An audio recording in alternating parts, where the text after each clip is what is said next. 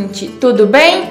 Bem-vindos ao sexto episódio do nosso programa sobre criação de galinhas caipiras em sistema agroecológico.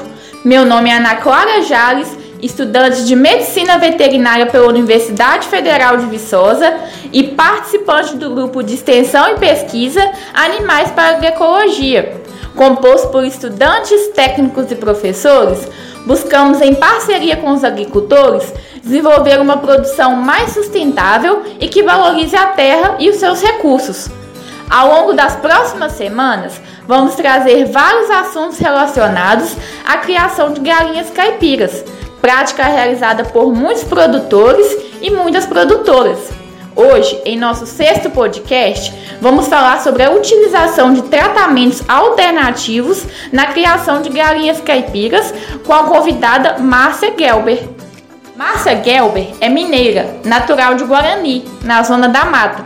Ela se iniciou na profissão de médica veterinária em 1985, sendo formada na Universidade Federal de Viçosa. Se especializou em homeopatia veterinária pelo Instituto Hahnemanniano do Brasil e realizou o mestrado em agrossistemas na Universidade Federal de Santa Catarina. Em seu trabalho como pesquisadora do INCAPER, ela vem estudando a criação de galinhas em sistemas agroecológicos, cujo tema foi título de um livro publicado em 2005. Concluiu o doutorado em agroecologia na Universidade de Córdoba, na Espanha, com uma tese sobre a avicultura familiar e sua importância. Atualmente, ela trabalha com consultoria e formação de pessoas nas áreas de avicultura orgânica e criação de galinhas caipiras em sistema agroecológico. Em nossos últimos podcasts, discutimos como ocorre o processo de saúde-doença. Vimos que saúde não significa apenas ausência de sinais clínicos, mas também a promoção do bem-estar e da qualidade de vida dos animais. Para isso, devemos nos atentar aos cuidados com higiene e ao comportamento dos animais, que são indicativos do seu estado de saúde. Também é importante vacinar os animais para que criem imunidade contra determinadas enfermidades. Entretanto, quando as doenças já estão estabelecidas ou quando alguns sintomas começam a surgir, podemos tratar os animais com remédios caseiros, plantas medicinais, homeopatias, entre outros.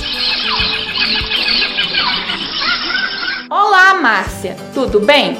Contextualizamos brevemente o assunto do podcast de hoje.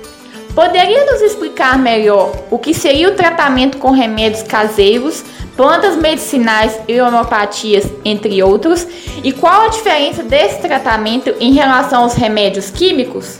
Olá, queridas e queridos ouvintes. É um prazer estar aqui conversando com vocês sobre um assunto tão importante que é a saúde das nossas galinhas caipiras. Ana, esses tratamentos têm é, em comum a utilização de fontes naturais para o tratamento dos animais. É, então, são substâncias provenientes de minerais ou do reino animal, vegetal, mas que são pouco transformados né, e utilizados de uma maneira menos nociva no tratamento dos animais. Como se dá então, é, a indústria moderna de criação de animais, ela se baseia muito em alimentos processados, né, que são as rações, e em medicamentos provenientes da indústria farmacêutica veterinária. É, esses medicamentos, eles têm efeitos colaterais que não são benéficos para os animais. É, o organismo, né, o nosso organismo e o organismo do animal não funciona como se fosse uma, uma válvula, né, que quando a gente dá a descarga, todos os resíduos são eliminados. Não.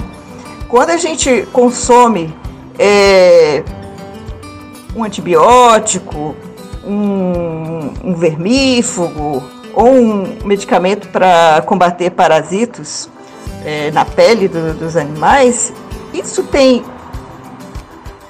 resíduos que ao contrário do que a gente pensa, ah, com o tempo isso, isso vai ser eliminado. Não, não existe resíduo zero na veterinária. Então, assim, toda vez que a gente puder optar, sem prejuízo é, de sof causar sofrimento ou, ou morte desses animais, a gente deve então optar pelos tratamentos naturais. Além do custo desses medicamentos, então tem também estas desvantagens que a gente está lidando com substâncias químicas que podem ser transferidas para o nosso alimento.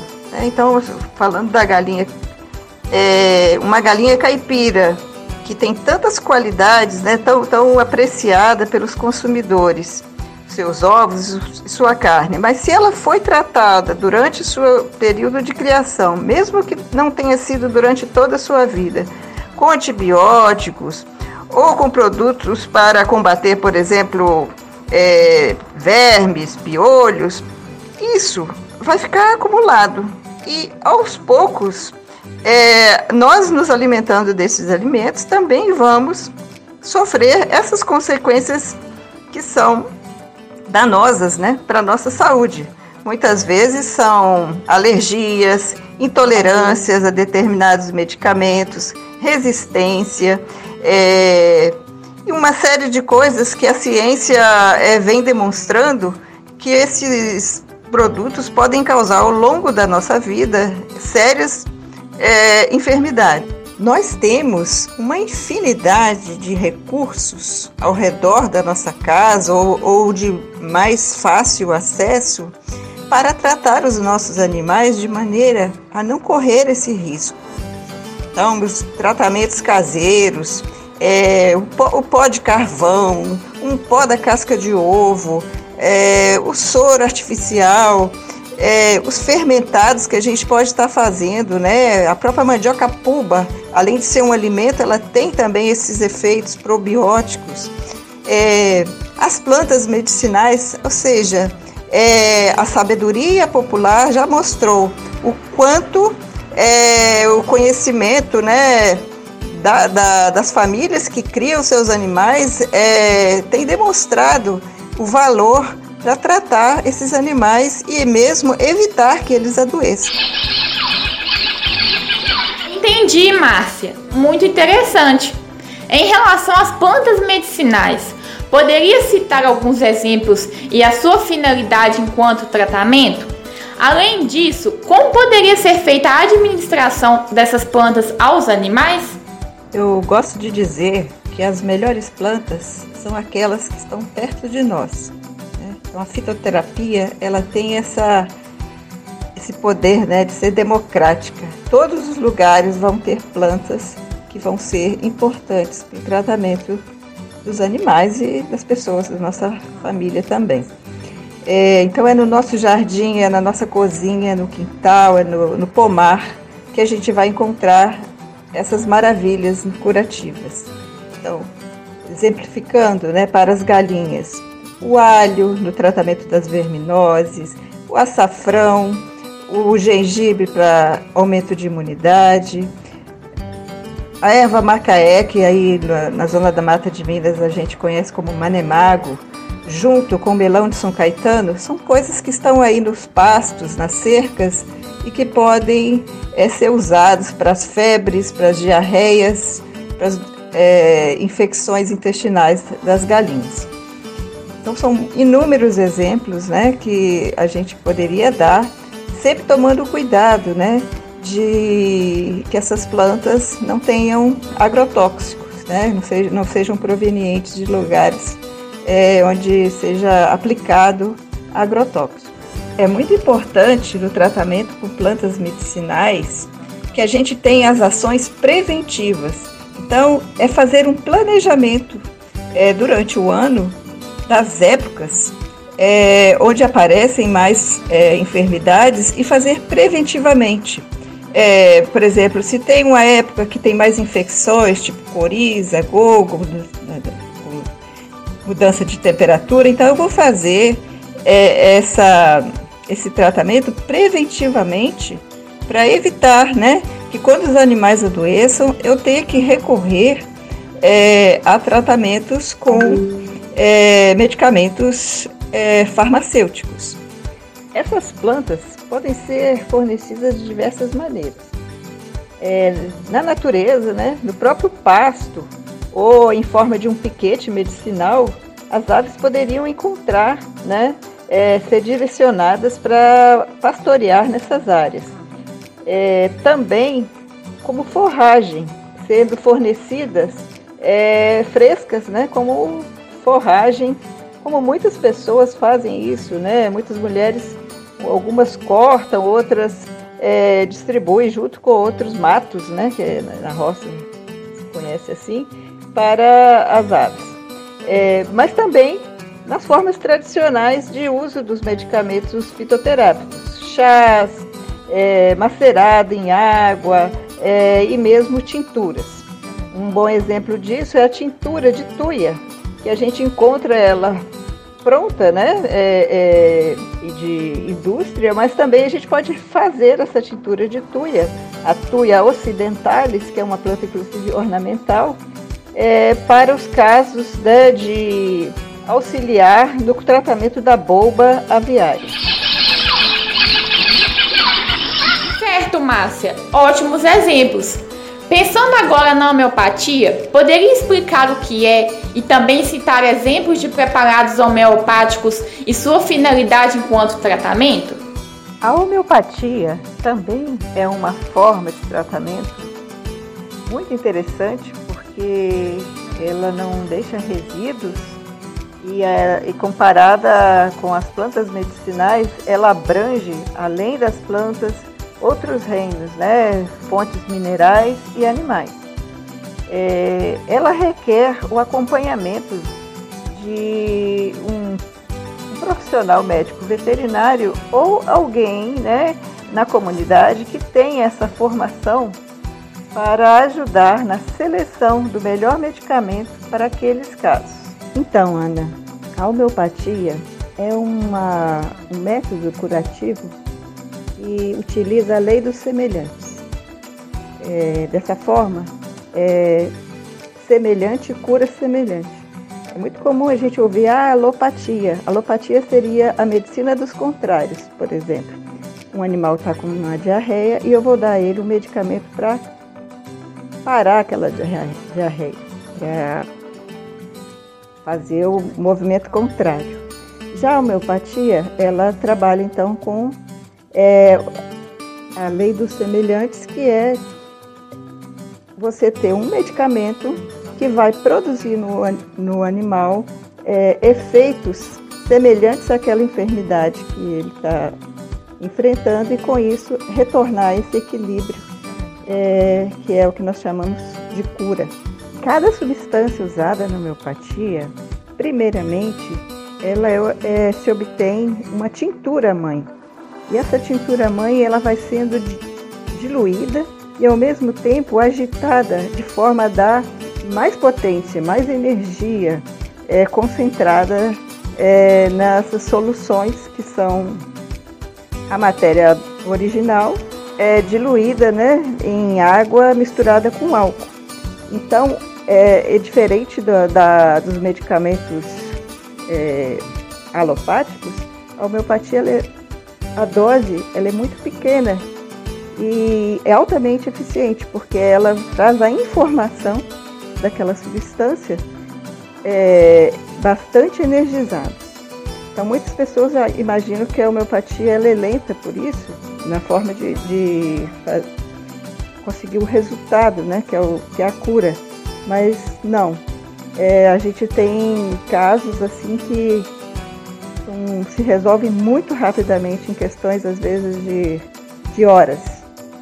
Né? Em alguns casos, assim, por exemplo, uma picada de abelha um, um de, em, em, um animal, ela pode ser reduzida em, em alguns minutos quando a gente dá a homeopatia apis mellifera, que é a, o, o medicamento feito com a abelha. Então, Ana, é, por essas características e outras, é, que a gente não tem condições de detalhar aqui, a homeopatia é um tratamento muito barato, muito seguro e muito confiável. É, e ainda pouco conhecido, né? É, tem uma atualmente existe a popularização da homeopatia para, como eu falei, né, para que pessoas do meio rural possam se formar como homeopatas populares e, e ter mais facilidade de usar então essa forma de cura tão, tão maravilhosa. Cada substância usada na homeopatia, primeiramente, ela é, é, se obtém uma tintura mãe. E essa tintura mãe ela vai sendo diluída e ao mesmo tempo agitada de forma a dar mais potência, mais energia é, concentrada é, nessas soluções que são a matéria original é diluída né, em água misturada com álcool. Então, é, é diferente da, da, dos medicamentos é, usando então essas homeopatias. Eu vou dar um exemplo aqui é, para, para as aves das calcárias. É, nós temos calcária carbônica, é, temos a calcária fosfórica, calcária fluórica, são medicamentos que a gente chama de constitucionais que auxiliam muito é, no tratamento do raquitismo, animais que não se desenvolvem bem e preventivamente eles podem ser feitos o tratamento para que nós, por exemplo, os pintinhos de corte, né, tenham um desempenho melhor, que eles possam se desenvolver melhor usando então essas homeopatias. Pensando nas aves de postura, a pulsatila também é um medicamento bastante interessante. Ela é especialmente indicada naqueles casos de queda de postura, é, de inflamações do, do ouviduto, ou seja, distúrbios relacionados à postura. É, ao mesmo tempo, a gente gosta de salientar que um medicamento homeopático ele não trata só os sintomas, ele trata o indivíduo. Então, um medicamento que pode estar sendo indicado para um problema de postura, como no caso a pulsativa, também pode ser indicado em casos é, de inflamações oculares, né? É, como as conjuntivites, que é bastante comum a gente observar em quadros respiratórios das aves. Certo, Márcia. E por hoje vamos terminando por aqui. Muito obrigada por aceitar o convite e pela participação enriquecedora em nosso podcast. Esperamos você novamente na semana que vem, em que daremos continuidade ao assunto. Um abraço e até mais. Eu também quero te agradecer, Ana, pelo convite para discutirmos o tema dos tratamentos naturais na criação de galinhas caipira. Agradecer às pessoas que nos ouviram e reforçar o convite para continuarmos esse assunto na próxima semana. Esse foi o conteúdo de hoje. Gostaram? Espero que sim. Muito obrigada pela sua atenção. Esperamos vocês na próxima quarta-feira. Qualquer dúvida, estaremos à disposição. Basta entrar em contato conosco pelo e-mail animais.agroecologia.ufv.br Siga-nos também em nossas redes sociais, pelo Instagram, GapaUFV, pelo Facebook Animais para Agroecologia e também pelo YouTube Animais para Agroecologia. O grupo Animais para Agroecologia tem se empenhado na produção de materiais informativos, sempre visando a sua demanda produtor. Até mais!